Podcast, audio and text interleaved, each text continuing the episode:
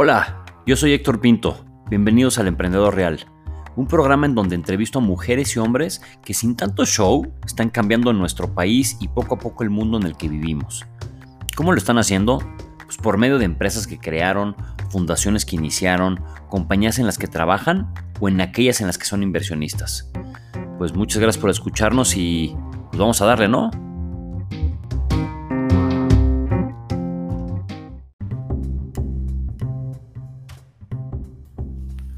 Hoy voy a platicar con Fran García, a quien conocí hace relativamente poco eh, por medio de Twitter.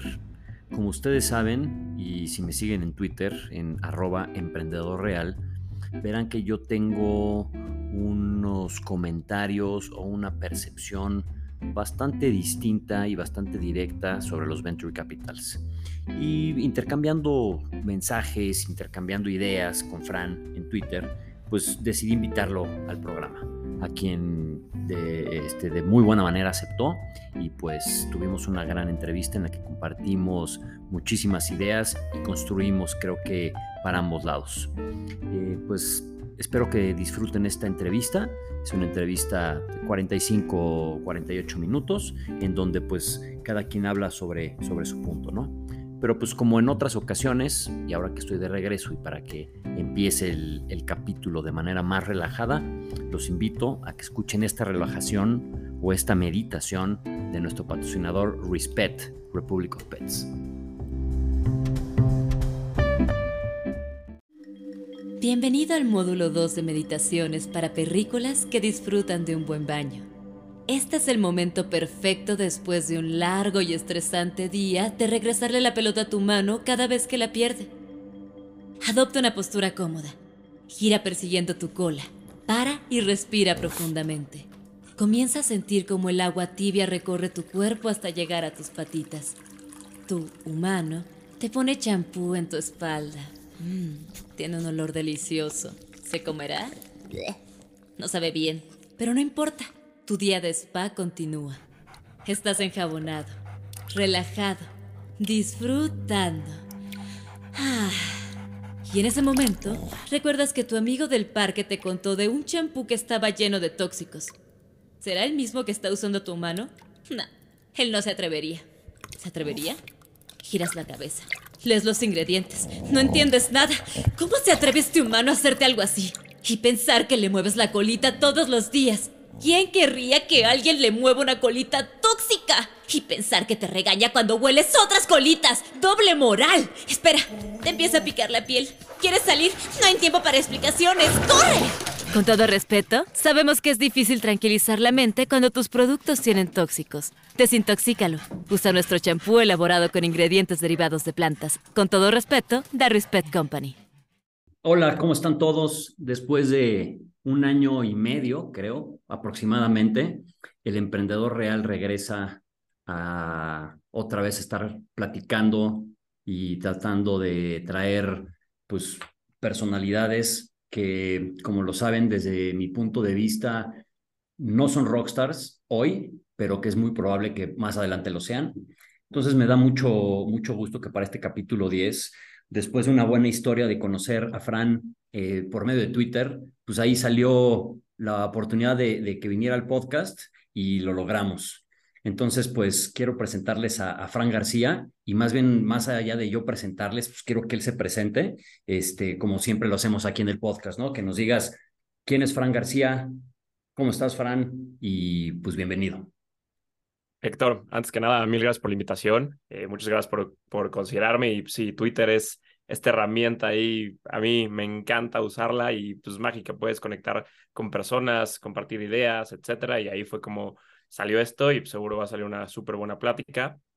Y pues me, me, presento brevemente. O sea, yo me defino como un eh, estudiante y creador, ¿no? Eh, no, no, no, me quiero encasillar en temas de, ah, ve, trabajo en tal, soy tal, no, como que, pues un poquito más amplio, ¿no? Eh, entonces, pues estudiante, el tema de siempre me gusta estar aprendiendo eh, por naturaleza, soy alguien curioso, que me intrigan muchas cosas, que pues diferentes industrias, como funcionan diferentes modelos de negocio, empresas, qué es lo que hacen, eh, siempre, siempre tengo como esta curiosidad que me gusta estar en constante aprendizaje y dado que trabajo en Venture Capital, un fondo que invierte en startups, tengo la ventaja de aprender de muchísimas industrias y no especializarme en una, sino ser un poquito generalista que va en línea con pues, mi deseo de siempre estar aprendiendo, siempre ser muy curioso, aprender de muchísimas industrias. Eh, pues como, como bien sabes, los VCs invertimos en tanto fintech, logistics, proptech, em, e-commerce, mil, mil, mil industrias, entonces es algo que, que me gusta mucho aprender. Y por el otro lado, pues creador, siempre me gusta como pues, estar generando eh, pues, valor para el, ecosistema donde estoy. Y eso es, pues, ya sea a través de Twitter, publicando cierta información, mis opiniones sobre la industria, sobre cómo van ciertas startups, sobre el ecosistema en general, en eh, mercados, etcétera. Pues también ahí tengo, lancé un podcast donde hablo con fondos de venture capital, con los fund managers, con las personas que lanzaron sus fondos de venture capital. Entonces, pues me gusta definirme como este pues, creador y estudiante y a la par, pues estoy dentro, dentro de la industria de, venture capital. Eh, ya llevo eh, casi tres años en la industria. Eh, anteriormente, pues, de formación académica, estudié economía, entonces ahí se me da un poquito el tema de pues, entender numeritos, finanzas, eh, mercados, etcétera, que es algo que también me apasiona mucho, siempre estar como constantemente aprendiendo y sabiendo qué está pasando alrededor de mí, no estar como pues, encerrado en una burbuja, sino pues qué pasa en, en mi entorno, por qué a, mí como persona me afecta la inflación, ¿no? Por ponerte un ejemplo, ¿no? Ahorita está subiendo, o, ah, pues están subiendo las tasas de interés. A mí como individuo, como empresa, ¿en qué me afecta que suban las tasas de interés? Ah, en mi industria me afecta por A, B y C. Ah, como persona, ah, están subiendo tasas de interés, puedo invertir en CETES, ¿no? Por ponerte un ejemplo. Entonces, pues siempre he sido alguien, como, te decía al inicio, como curioso, o sea, por eso este tema de, de estudiante siempre me gusta aprender y pues creador, siempre he tenido como esta espinita de, de crear cosas y eso es como un poquito de, de mí. Bien, entonces, pues bueno, eh, Fran, para los que lo están conociendo ahorita, Fran tiene un, podcast muy bueno que se llama Levantando la TAM, ¿verdad, Fran? Levantando Podcast. Levantando Podcast. Eh, ahí lo pueden, yo lo escuché en, Spotify, no sé, me imagino que está en otras plataformas. Y, Spotify, Apple Podcast y YouTube. Etcétera. Entonces, ahí para los que quieran entender más de distintas variables y de temas específicamente Venture Capital, este, pues la verdad, échenle una buena, una buena este, escuchada. Eh, son capítulos relativamente cortos, ¿no? 45 minutos, una hora y, te llevas una buena imagen de, pues de, tantos, ¿no? O sea, no es lo mismo, es, difícil hablar de un solo tema, entonces cuando tienes 30 capítulos, que hasta hoy creo que es lo que llevas, este, te da una buena perspectiva. Eh, y pues bueno, aquí, Fran, vamos a romper una regla que es la segunda vez que se rompe, que es siempre echábamos trago cuando estábamos en el, platicando en el podcast, pero hoy, pues como tuvimos que hacerlo en la mañana, pues, pues no se puede. Sí se puede, ¿no? Pero decidimos no. y este, y, pues bueno, hoy vamos a estar con café, eh, platicando. Y, y pues algo muy interesante para mí es que empecemos a desmembrar y a desmitificar algunas cosas de los bicis y de los emprendedores en este momento que la cosa está calientita. Y está calientita desde mi punto de vista porque creo, es mi percepción, que los venture capital están pasando por un momento bastante difícil en cuestión de credibilidad, al menos en Latinoamérica, y mucho impulsado por Estados Unidos, ¿no? Eh, no sé si tengas el dato, Fran, pero para que nos metas en contexto, ¿cuántos VCs hay en México? ¿Cuántos VCs existen en Estados Unidos? Números este, abiertos, ¿eh? O sea, no exactamente, pero para que veamos la diferencia de escalas. Buena pregunta. Yo, yo diría como en Estados Unidos hay alrededor de mil, dos mil, igual es, estimado. México, Latam, Spanish speaking Latam, no me quiero meter en Brasil porque Brasil es otro mundo que es mucho más grande. Diría, o sea, que sean venture capitals tal cual, hechos y derechos, que inviertan activamente, diría no son más de 150. Ok, o sea, el 5%. Sí. Más o menos, ok.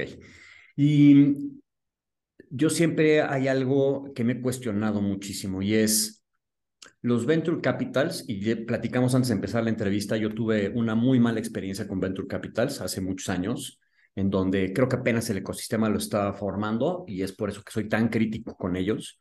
Eh, pero creo que algo que siempre he querido construir o entender más es por qué los venture capitals presionan tanto sobre la búsqueda en, em, a emprendedores que sean disruptivos, que sean diferenciados, originales, este, obviamente eh, que puedan eh, disromper un, mercado, pero yo cada vez veo que los venture capital son idénticos entre todos. O sea, cambia alguna cosa que es o el ticket de inversión, tres, cuatro cositas, ¿no? Pero yo personalmente me doy cuenta, uno, que todos están metidos en tech. Si no eres tech, no te contestan ni el teléfono. Este, y, dos, eh, siento que ellos mismos han estado creando un Red Ocean, el cual, pues al final nomás está generando todo una burbuja que todos están compitiendo, se están peleando por lo mismo, ¿no? Entonces, ¿qué nos puedes platicar un poquito de eso, este Fran? A ver, entiendo, entiendo tu perspectiva. Eh, más no la comparto, que, es, algo muy importante. Como, A ver, me, quiero meter como, ¿por qué VC es lo que es hoy? ¿no? Y pues nace este asset class en Silicon Valley hace varias décadas y hoy en Latinoamérica, o sea, me, quiero hablar no, no solo de México, sino en Latinoamérica, aunque es una extensión, como estos VCs al, inicio, cuando, cuando, empieza el asset class, este, perdón, voy a hablar, voy a hablar mucho spanglish, así que una disculpa. Así Dale. Yo, te, yo, te, yo después te pregunto qué es un asset class y así lo vamos desmembrando. Esta, este tipo de activo, Pues, usualmente eh, buscas como, como, como venture capital tener un portafolio de 20, 25 empresas y que una o dos o tres de esas sean las que me regresen todo el capital para pagar mi fondo. Entonces, primero en esta parte tech es, pues, por la naturaleza del negocio, tú estás buscando invertir en empresas de tecnología, porque son estas empresas que pueden escalar de 0 a 100 en menos de 10 años. Por eso es que ese, este enfoque en empresas de tecnología. Si quieres invertir en empresas privadas que no sean de tecnología, pues son, te vas más hacia el tipo de activo que es el, el private equity, que sí, son empresas relativamente más tradicionales, que tienen crecimientos más razonables y la construcción de un portafolio de un private equity es en teoría parejo, que yo busco un retorno relativamente similar entre todas mis empresas. Pero el venture capital sigue este power law, que es lo que te decía, que una, dos, tres empresas me regresen todo mi portafolio. O sea, por la naturaleza del negocio, van a quebrar alrededor de la mitad de mi portafolio, se van a ir a cero, pero voy a tener una dos eh, atípicos, outliers, que van a ser los que me regresen mi fondo. Y solo a través de la tecnología puedes tener esta escala. Y es como lo vimos en Estados Unidos, o sea, claramente, pues en todas las regiones están, está en mercados emergentes, África, Asia, Latinoamérica, es una copia de lo que se vio en Silicon Valley, en Estados Unidos, que es pues vimos estas empresas de tecnología crecer pues de manera exponencial. Vemos el caso de hoy, las empresas más grandes que cotizan en, bolsa en tamaño de market cap, tienes un Amazon, tienes un Google, tienes un Apple, todas estas apalancaron tecnología y ve dónde están paradas hoy, ¿no? Entonces, por eso nos enfocamos los venture capitals en empresas de, tecnología. Para negocios más tradicionales, pues nuestro modelo de negocio no, no los considera, pueden ser unos super negocios, pero hay empresas que no son VC backable, que un venture capital no puede invertir. Entonces también es muy importante diferenciar dos tipos de empresa. Eh, pues, una empresa que es de tecnología y con escala, que quiere levantar capital, porque hay unas que ni lo necesitan, que son totalmente bootstrapeadas. Bootstrapeada es que eh, nunca levantaron un peso de capital. Y estas empresas de tecnología son unas. Y las otras son negocios tradicionales, no sé, una eh, exportadora de alimentos, comercializadora de alimentos, vendo joyas, vendo, eh, no sé, shampoos, termos, etcétera. Digamos, este tipo de empresas pueden ser súper buenos negocios, pero no siguen el negocio el modelo de negocio de un venture capital tradicional. E, ellos serían negocios más para un private equity, pero para un VC no, por eso es el tema de tecnología. Entonces, yo creo que por eso los VCs solo pues, buscamos empresas de tecnología, porque por el modelo de negocio buscamos este atípico que se vaya a, a 100. Ok, y, y desmiénteme una cosa que yo no sé si es cierta, este, o por lo menos en mi experiencia no sé si es cierta. Eh, yo hablé con muchos private equities, hablé con muchos este, eh, venture capitals y vi que la principal diferencia entre un private equity es que los tickets son muchísimo más altos en private equity que en venture capital. O sea, no sé si es por la misma naturaleza que dices que para ser una empresa más tradicional, pues le tienes que meter más a fierros, ¿no? Fierros me refiero a máquinas. Entonces, no es lo mismo contratar cinco desarrolladores que tener que invertir siete millones de dólares en una máquina, en una sección de tu máquina para poder tener esa eficiencia, ¿no? Entonces, sí, totalmente. Em, en, en una región que es Latinoamérica, en donde sabemos que no somos muy buenos en tecnología, la verdad. O sea, y me refiero, no es que no seamos buenos, sino que el volumen de los Googles, Apples, DoorDash, etcétera, etcétera, que están en Estados Unidos, nos empuja más a ser una región más industrial, por decirlo así, y algunos piquitos que salen ahí o algunas propuestas que salen, que esperemos que sean exitosas en temas de tecnología.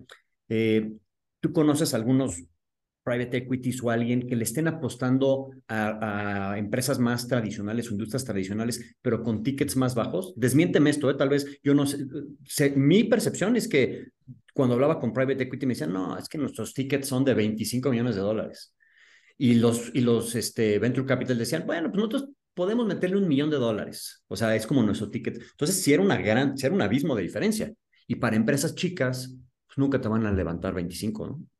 Sí, totalmente lo que dices. Y más que nada porque el private equity se enfoca en una etapa ya mucho más madura del negocio, ¿no? Es, hay private equities que buscan más de la mitad de, de participación en la empresa o hay unos que menos de la mitad, pero buscan ya empresas mucho más maduras que les puedan meter mucho sus conocimientos, contactos, eh, temas operativos para crecer las empresas. Y sí, los fondos de private equity son usualmente mucho más grandes y es por la etapa, ¿no? Un VC, pues entras en, hay unos que entran etapa, un PowerPoint, tengo un PowerPoint, eh, no sé, tuve como emprendedor, vendí mi empresa, esta es mi segunda, tengo un PowerPoint y me inviertes. O también apenas estoy lanzando, pero es tecnología y pues por la etapa que es muy chiquita, no necesitas 25 millones de dólares. En cambio, private equity, tú lo decías, mucho se va el tema de fierros, ¿no? Hay de tus proyectos de infraestructura, de energía, eh, plantas, eh, máquinas, o sea, el, el, modelo de negocio es totalmente diferente y pues es más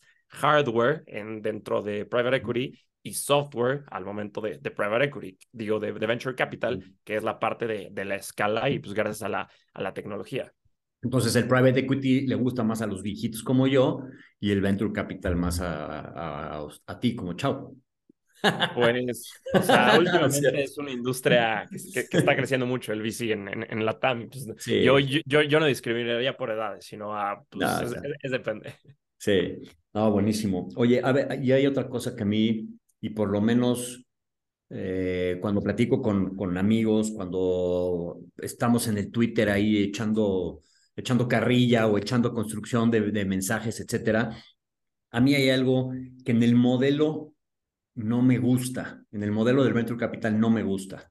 Y es, eh, y explícanoslos, porque tal vez yo estoy, eh, tengo la percepción incorrecta, pero se levanta un fondo, venture capital lo que hace es que va con LPs, que son limited partners, que son inversionistas, levantan inversión, levantan tickets y van a decir, vamos a hacer un fondo de 30 millones de dólares. Entonces, un inversionista puede decir, yo le meto 10 o pues yo le meto 1 y yo le meto 3 y 5 y se va armando, ¿no?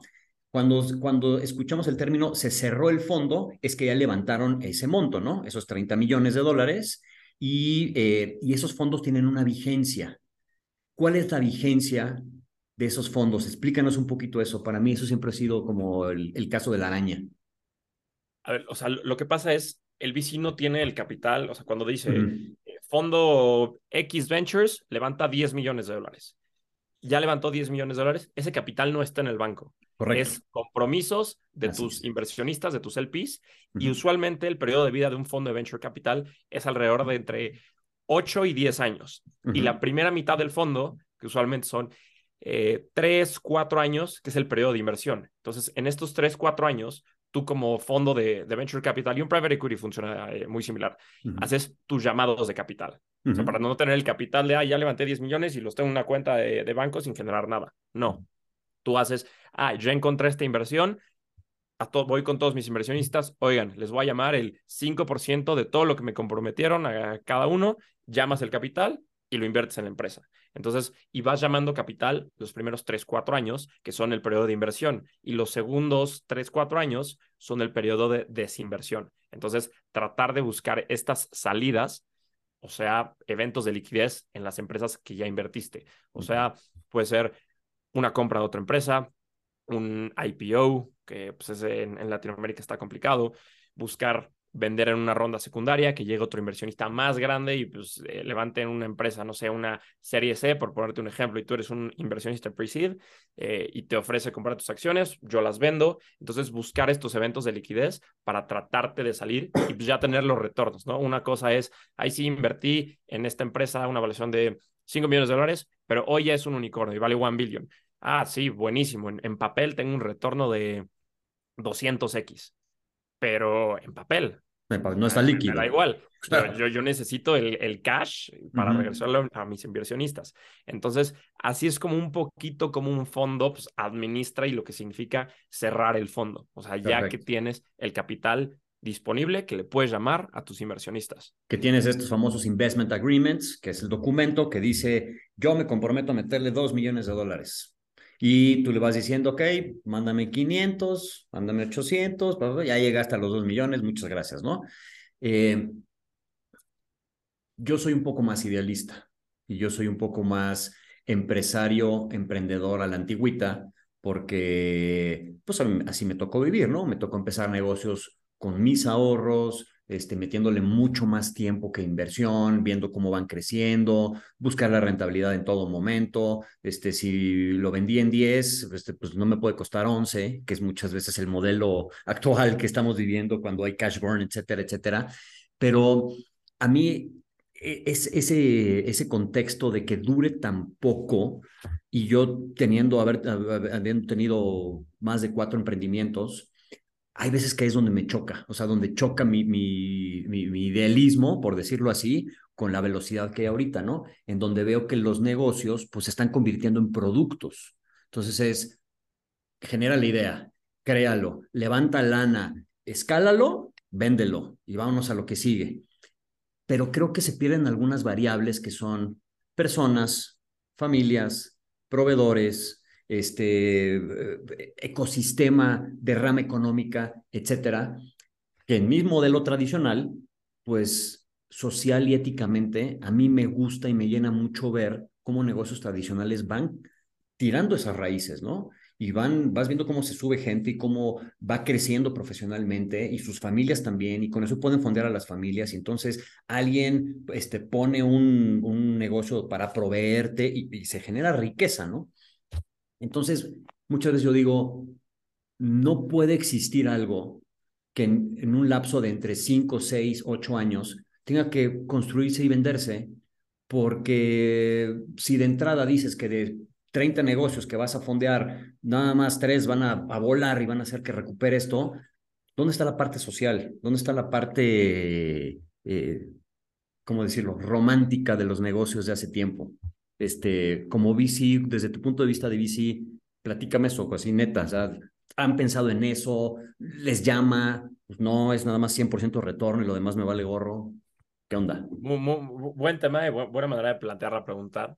O sea, yo creo, y desde mi experiencia, que si hay un impacto enorme en el mundo de VC y todo esto que hablas de, pues sí, poner tus raíces, proveedores, el tiempo, por la tecnología lo puedes escalar y hacerlo mucho más rápido. Y en este tema de la venta, o sea, en este tema cuando tú vendes la empresa, pues la empresa no es de, ah, se muere, no, pues alguien más tiene el control de la empresa y sigues operando, o sea, si es un negocio, pues relativamente rentable, está creciendo, sigue operando bien, pues sigue manteniendo estas raíces y sigue creciendo, ¿no? El caso de Apple, ¿no? O sea, pues empezó, empezó, levantó capital y ahorita pues ve el monstruo que es, ¿no? Y pues sí, hubo varias historias de, pues Steve Jobs se salió, bueno, lo corrieron de la empresa y todo, y lo que hablamos ahorita antes de, grabar el podcast, ¿no? De que, pues, estos consejos, estas prácticas de, de, de, ciertos inversionistas que pues, te tratan de forzar, etcétera, pero pues es, hay que tener, hay que ser siempre muy cuidadosos como, como emprendedor y como VC, pues, qué estás firmando, etcétera, pero yo creo que en el largo plazo, generas un impacto enorme, ¿no? Y, y, y, lo, veo mucho con el tema, sea, en, Latinoamérica, ves, bueno, eh, la penetración de, de, inclusión financiera hace 10 años era como 40, menos del 40%. Hoy ya es casi 80%. Entonces, estamos hablando que se duplicó y todo esto es gracias un poquito a la, a la tecnología, ¿no? Y ya ves eh, personas en, en, en, zonas rurales que ya tienen acceso a, teléfonos, a smartphones. Y gracias al smartphone es como puede llegar todas estas startups que apalancan con tecnología y llegan a ellos a ofrecerles ciertos productos, ciertos servicios, les, les mejoran la calidad de vida. Entonces yo creo que si hay la parte romántica del, del VC, como tú lo, tú lo mencionas y lo contrastas, ¿no? El del modelo tradicional, de tema pues, familiar, crear las raíces. Por un lado, yo sí lo veo y con la escala es mucho más rápido por la parte tecnológica y no cuando se vende, ah, la empresa pues ya deja de operar. No, sigue operando. O imagínate, un IPO, ¿no? El caso de Nubank, pues sigue operando la empresa, ¿no? Hizo el IPO y sigue operando, sigue generando este valor entonces no es de que se acaba, sigue generando estas raíces, pero fue mucho más rápido y tal, tal vez por generar esta velocidad que dices, pues varias se quedan en el camino, porque pues como VC pues, es parte del modelo de negocio, pero con la tecnología me lo permite. Y por otro lado, el impacto que generas con VC, con la tecnología, yo que generas, eh, o sea, un valor muy importante para la sociedad, porque ya casi todo el latinoamericano, el mexicano, tiene acceso a un smartphone y muy pocos tienen esta inclusión financiera. Muy pocos tienen eh, pues, servicios de todos los problemas que vemos en, en México. Salud, educación, economía, todos. Y gracias a estas startups, ahí yo lo veo la parte romántica, sí generas un impacto súper positivo. Antes, eh, pues para pedir un crédito como empresa, nadie te lo daba. O abrir eh, una cuenta de banco con una empresa, uy, imposible. Pero ya tienes startups que te ayudan, que puedes abrir cuentas de bancos con ellos en días eh, o incluso en, un día abres cuentas banco con ellos. Otra manera, ah, darle créditos, ¿no? Eh, pues toda esta gig economy, ¿no? Eh, Rappi, Uber, Didi, todos estos repartidores, conductores, que al final, uy, ¿quién les va a dar un préstamo? Nadie. Ah, pero ya a través, hay muchas startups enfocadas en darle préstamos a, a este tipo de, de, de, personas, que antes, pues eso era impensable. Entonces yo creo que por eso han habido tantas inversiones en el sector fintech, que creo que y sigue habiendo una oportunidad enorme para dar préstamos a personas que han estado históricamente pues, rezagadas del sistema bancario y como este hay mucho, eh, em, mucho impacto social que yo veo que gracias a la tecnología puedes llegar a miles y, miles de personas. Pero ojo, o sea, la mayoría de, de, de las startups aquí en, pues, en, la región o varias, varias startups, no, no, me gustaría generalizar con la mayoría, varias están enfocados a pues, niveles socioeconómicos altos. O sea, y creo que hay una oportunidad enorme en niveles socioeconómicos bajos. O sea, ahí, por ejemplo, Clip, que es, que es una startup que a mí me encanta. O sea, Clip, hoy vas y ya la gente estás comprando unos, un queso, o sea, el típico de productos oaxaqueños, el carrito de la esquina, oye, ya te acepta tarjeta de débito. Y antes, pues un cliente, uy, no tengo efectivo, perdían un cliente. Entonces, estás generando un impacto muy bueno en la sociedad mexicana y latinoamericana. Entonces, yo creo que sí hay una parte muy importante de, impacto. Ok, qué, gran tema, mi Fran, porque fíjate que ahorita platicando, eh, veo que los dos lados tienen una parte romántica muy alta. Yo con mi parte romántica que te dije de crecer la empresa poco a poquito, este modelo japonés de que tienes que tratar a la empresa como un hijo y que hasta los 20 años pues no le puedes sacar lana porque es como si mandaras a trabajar a tu hijo a los cuatro años y esas cosas. O sea, más romántica de los 80s, 90 si quieres. Este, pero también creo que ahorita esta gig economy también tiene una parte de romanticismo que no sé si es tan, si está un poquito separada de la realidad. Y te voy a decir mi punto de vista. Eh, Vivimos en una región que tiene el 65% de la economía en mercado informal. Y ese mercado informal es un, una válvula de escape que durante muchísimos años fue generando, fue haciendo que creciera la, economía informal, ¿no? Porque pues, al no haber trabajos, pues ni modo, a vender este, quesadillas en la esquina o a, o a o lo que tú quieras y mandes, ¿no? Eh, a mí siempre me ha gustado ser una persona muy cercana a la gente y, muy curioso, ¿no? Por eso cuando estábamos echando tweets y todo este rollo me identifiqué mucho contigo ahorita que te presentaste por este nivel de curiosidad, porque creo que esa es la madre de todos los, de todas las creaciones de buenos negocios, ¿no? Este, y a mí me encanta estar preguntando, metiéndome en lugares que hasta a veces mi esposa me dice, te van a matar, cabrón, y pues me vale madres, este, pero necesito aprender, tengo una sed de aprender impresionante y de, y de saber lo que realmente la gente tiene. Y yo he escuchado muchos comentarios y les pregunto directamente, ¿eh? gente que ni por aquí se va a meter en una fintech. Nunca. Y, no te estoy diciendo de aquí en Insurgentes Norte caminando en los este, changarritos de quesadillas, ¿eh? Te digo de este, pueblos en Morelos, pueblos en Guerrero, etcétera, que me dicen, yo no puedo operar si no, si no hago todo en efectivo. Uno, no quiero que el gobierno sepa cuánto tengo. Dos, este, créditos, no necesito créditos porque yo sé que si me cuesta cinco lo vendo en siete.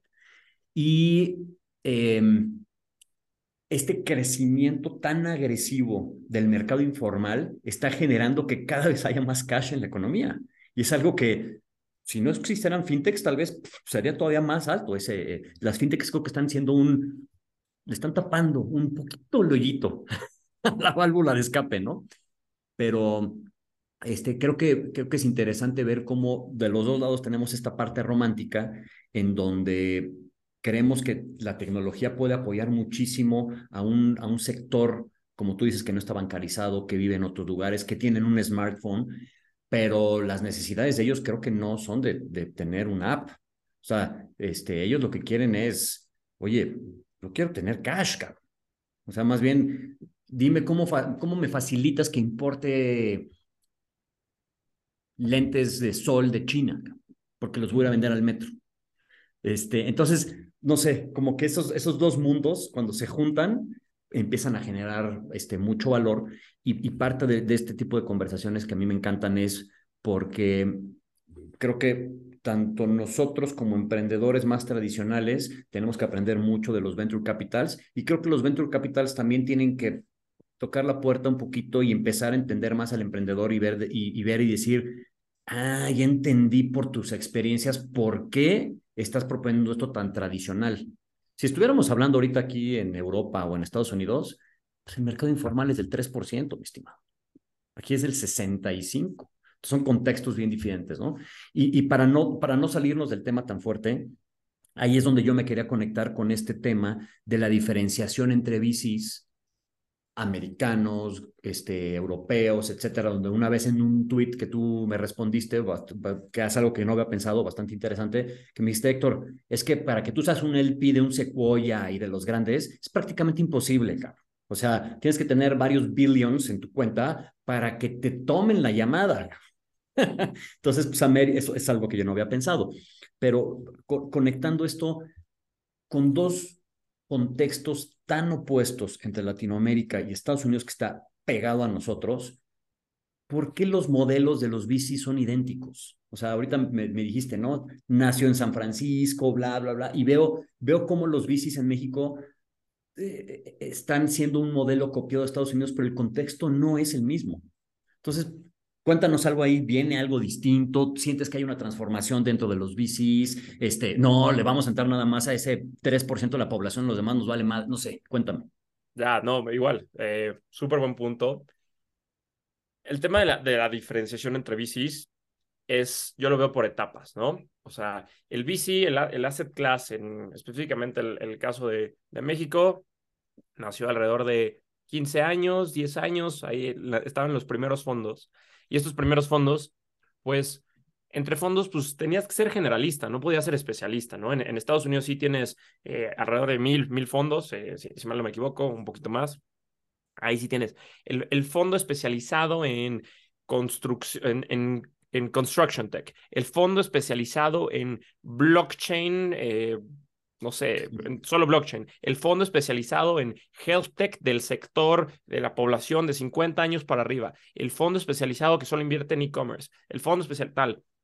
Pero cuando el ecosistema está creciendo y empezando, todos los fondos tienen que ser generalistas. Y es una industria que están haciendo. No puedes decir, o sea, los primeros VCs en, en, en México, ¿no? es, ah, no puedo ser yo un venture capital que solo voy a invertir en fintech. Puta, pues no. O sea, o solo voy a invertir en PropTech. Pues no, apenas hay dos PropTech en el mercado, ¿no? En ese año. Entonces, tengo que ser generalista y por eso los primeros fondos eran relativamente similares. Justo lo que decías, pues, lo que cambian es pues, el ticket, el tamaño, la etapa, etcétera. Pero el tema, la industria en la que invierten es similar, porque cuando tú inicias como fondo, tienes que ser generalista, porque es un ecosistema que están haciendo, entonces hay, va a haber oportunidades en varios sectores. Y conforme el ecosistema avanza, y hoy ya justo se está viendo en Latinoamérica, ya tienes fondos especializados, o sea, ya, ya tienes solo fondos enfocados en fintech en Latinoamérica, solo fondos enfocados en, en salud en Latinoamérica, solo fondos enfocados en PropTech en Latinoamérica. Entonces, estamos viendo cómo se da esta evolución hacia pasar más de generalistas, especialistas, de, porque ya el ecosistema evolucionó, ya tienes casos de éxito, que también ahorita podemos platicar las salidas, que también es como un tema que medio se le critica al modelo, ya tienes esto, o sea, una, una, madurez en el ecosistema, que ya puedes tener fondos especializados en ciertos sectores, porque ya son lo suficientemente grande como fondo, o sea, digo, como sector para tú como fondo poderte especializar en esos sectores. Y ahí ya nace esta diferenciación en los fondos. Pues cuando iniciaron, pues claramente eran iguales. O sea, bueno, no iguales, pero muy similares porque el ecosistema estaba naciente. Entonces yo, yo, yo creo que va un poquito por ahí el tema de, de la diferenciación, por el tema de, de etapas. Y justo lo que decías, ¿no? El, también viendo el contexto de Estados Unidos, pues sí, hay, la población informal y 80 mil diferencias que tenemos con Estados Unidos, que ellos, pues, economía número uno del mundo, PIB como de 20 trillones, que es casi un cuarto de la economía global. México, que es que 1.5 más o menos, 1.7 trillones de dólares. Entonces, el contexto cambia totalmente.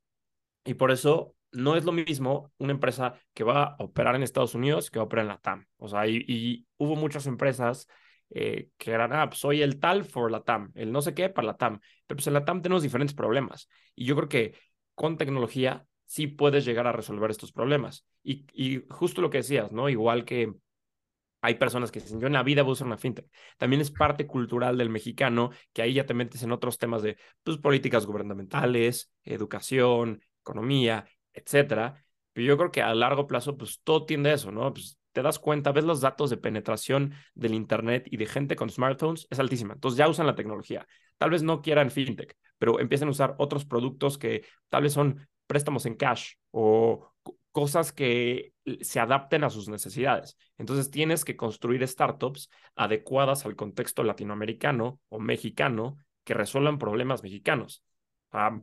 empresas que en verdad resuelvan pues el problema del latinoamericano es totalmente diferente al problema de un gringo. O sea, en Estados Unidos tienen pues, eh, pues esta, eh, sistemas de salud, eh, pues la em, economía más grande del mundo, así, así te lo dejo. Y en México pues tenemos problemas de salud, de corrupción, de, de o sea, sociales, muchísimos problemas. Entonces, aquí por eso puedes resolver distintos problemas con tecnología. O sea, sí cambia el contexto, claramente, los VCs se están empezando a diferenciar, pero yo creo que es un modelo que funciona y está validado, o sea, en los últimos años se validó por el tema de salidas. Ya hubo éxitos para los fondos de VC que tuvieron este outlier, este atípico, que ya regresaron capital a sus inversionistas y pues es como VC, pues buscar este outlier que te regrese todo tu fondo. Entonces, por ahí va un poquito cómo se está gestando el venture capital en Latinoamérica.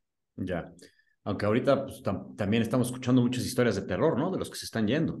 O sea, eh, hoy el anuncio de Joker, este Merkeo que duró como 14 minutos y, se tuvo que ir, este, otras que creo que, no sé, desde mi punto de vista, tienen unas valuaciones extremadamente altas, te das cuenta que están quemando una cantidad de dinero impresionante y cuando desconecten este factor y entre el mundo real, pues yo hablando con gente, y porque yo estoy muy metido desde hace 25 años en la industria del retail, me dicen, ni de loco, ni de loco, les volveré a comprar algo cuando me pongan los precios reales. O sea, porque pues, me vale madres, o sea, no me da ningún valor, lo único valor que me dan hoy es el precio. Y yo estando desde el mundo del retail digo, esto está subsidiado, yo sé cuáles son los márgenes por categoría, cuáles son los costos, cuáles son todo. Entonces cuando ves dices, ¿no, no estará esto generándose una bombita a largo plazo en donde puede ser algo complicado? No lo sé, ¿no? Esperemos que no. Y, la verdad, eh, aunque ves que soy muy ácido y muy directo, siempre le deseo mucha suerte a todos los emprendedores para, para que este, para se genere, se genere riqueza y se genere bien social, ¿no? Siempre con responsabilidad, porque tal vez regresando un poquito a algunas cosas que, que, hemos platicado, ¿no?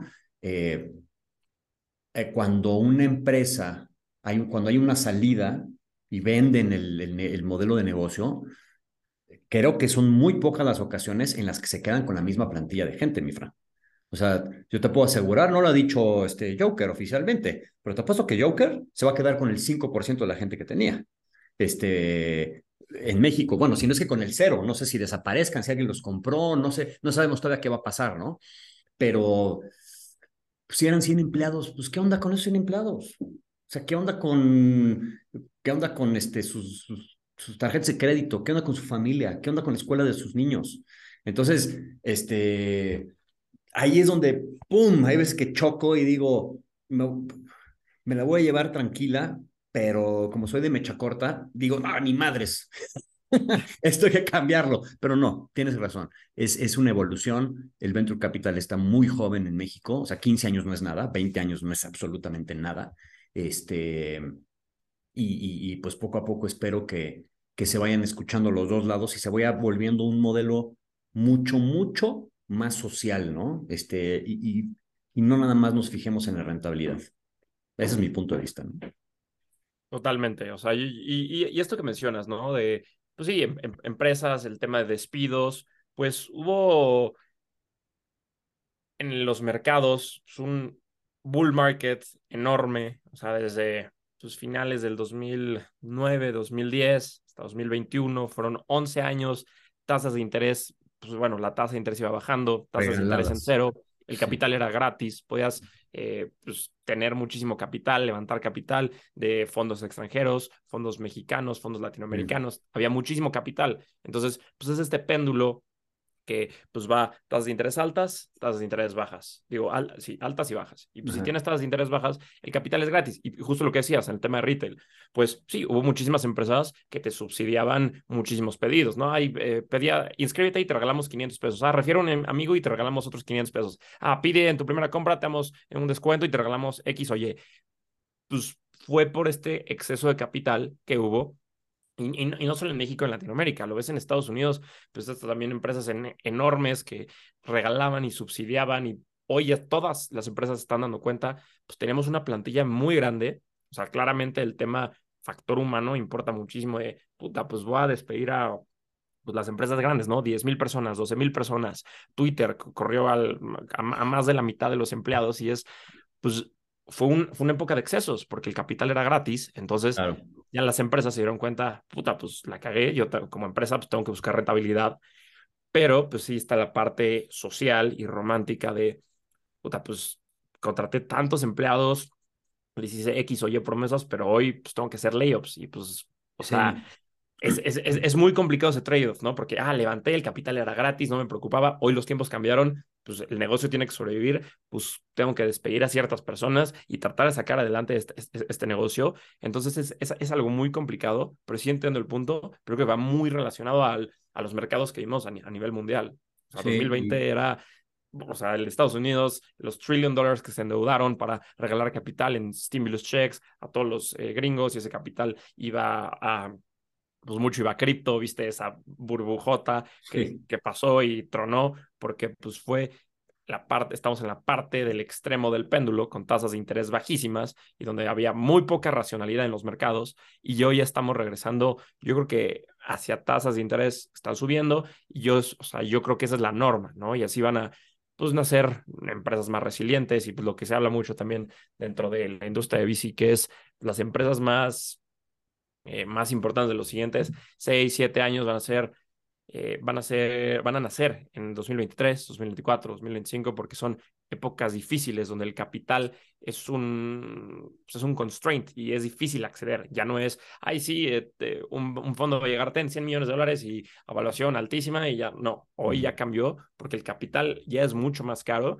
y entonces estos emprendedores que sepan manejar estas aguas, yo creo que van a ser empresas muy valiosas en los próximos 7, 8, 9 años. Entonces yo creo que es, o sea, va mucho relacionado con los mercados y es un poquito como mi lectura de lo que está pasando ahorita en el ecosistema.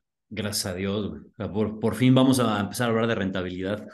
y fíjate que algo que a mí me, ah, también me, me, sacaba de onda, yo en 2001 estaba estudiando en Boston eh, y me tocó el, cuando tronó la burbuja de Internet. Te lo juro, Fran, que es exactamente lo mismo que pasó ahorita. Pets.com, este, cómprate unas croquetas de este, 8 dólares y te regalamos 5.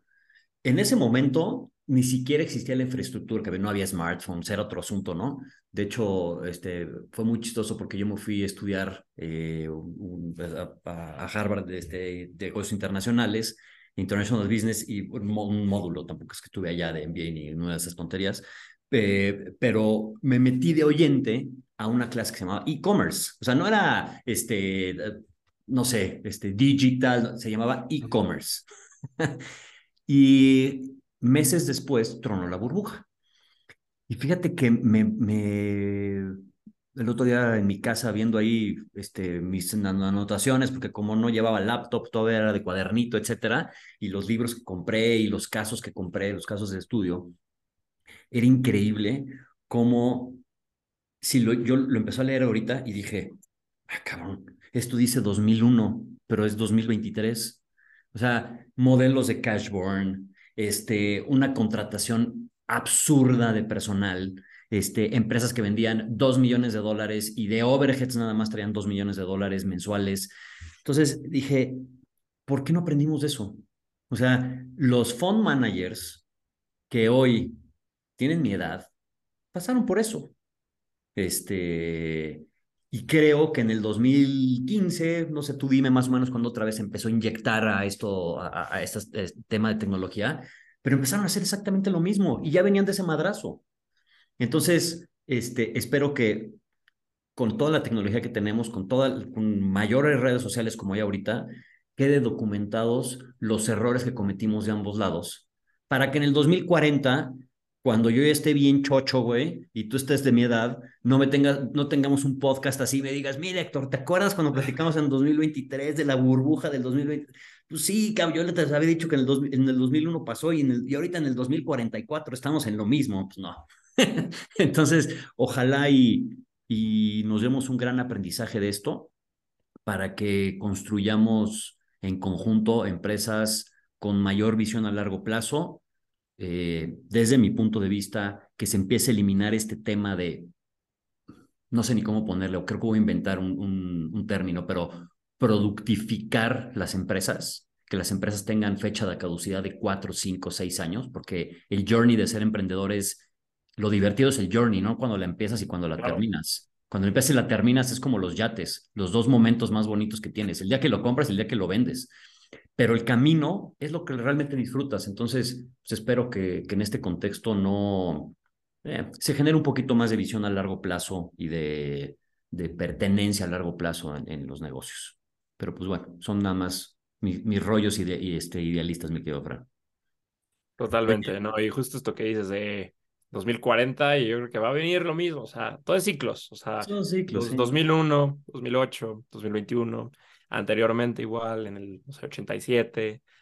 Sí. Va, va a venir la siguiente crisis, va a pasar lo mismo, pero hay que saber identificarlo. Y yo creo que de las personas pues, más brillantes, estaba uno de mis podcasts favoritos, se llama The All In Podcast, y justo noviembre de 2021, estaban hablando eh, un, un cuate que se llama Chamaf, y decía, las personas más inteligentes que conozco, Elon Musk, Jeff Bezos, tienen ahorita todo en cash. Vendieron todas sus posiciones, todo eso.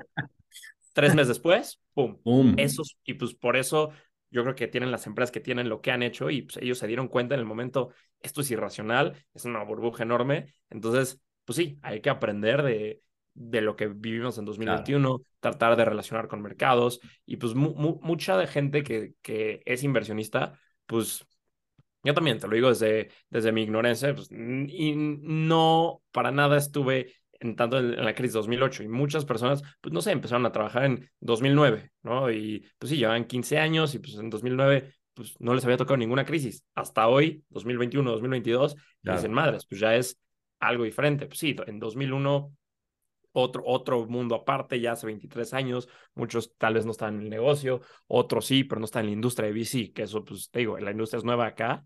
Y, justo igual, hay, hay, hay, otro podcast que me gusta mucho que se llama This Week in Startups, que justo están hablando con inversionistas que han estado en los tres ciclos. La crisis del 2000, la crisis del 2008 y ahorita de, de 2021. Está súper interesante cómo ver cómo pensaron los VCs en estas tres épocas y los, principales aprendizajes. Y como te decía, yo creo que eventualmente son ciclos, va a volver a pasar, nada más hay que pues, saber cuándo salirte y saber aprovechar el momento. Buenísimo. Qué buena idea me diste, Fernando. Voy a empezar a traer empresarios que hayan pasado por tres bloques o cuatro bloques de crisis, pero desde los ochentas aquí en México. La del 84, la del 95, la de puta, porque pues, aquí en México también cada seis años tronaba el, el cohete, ¿no? Pero bueno, Oye, pues qué buena plática, me encantaría que le echáramos aquí más rollo, esperarnos hasta la que sea más tarde para ir a sacar los tequilas, pero pues no, too late, hay que ir a trabajar. Este, generalmente trato de que los podcasts duren 45 minutos, etcétera, para que la gente los pueda escuchar en el camión, en el metrobús, en donde se pueda, ¿no? Para que esté, para que sea más rápido, pero te agradezco muchísimo el, el tiempo de este, todo tu, tu conocimiento de, de VCs, en donde eh, hay que desmitificar y hay que construir para los dos lados, ¿no? Entonces, te, lo agradezco muchísimo. Eh, y pues, pues venga, pues ya que es el capítulo 10, pues de aquí para adelante, ¿no? Y, mucha suerte con, con este Levantando Podcast. No, gracias por la invitación y pues un placer platicar contigo, súper buenas ideas, súper buena discusión y pues algo diferente, me, me gustó bastante. Buenísimo, Fran. Platícanos, Fran, dinos tú, dónde te siguen en Twitter, dónde te siguen en el podcast, este, platícanos. Sí, en, Twitter estoy como arroba frangaos, eh, igual en, en, Spotify como Levantando Podcast, YouTube igual Levantando Podcast y ahí, ahí me pueden encontrar. Ya estás. Buenísimo. Pues muchas gracias por este capítulo a todos. Espero que les haya gustado y pues más adelante tendremos más invitados para seguir construyendo sobre el mundo del emprendedor real. Un abrazo, Fran. Mil gracias. Un abrazo.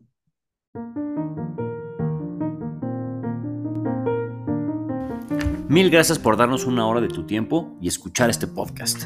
Recuerda que si te gustó el programa, puedes darle 5 estrellas en Apple Podcast o enviarlo a tus amigos por medio de WhatsApp dando clic en compartir desde Spotify, para que a su vez ellos y ellas lo compartan con más personas y así podamos entrevistar a más y más emprendedores, inversionistas, godines y al final personas reales. Yo soy Héctor Pinto y muchas gracias por escuchar El Emprendedor Real.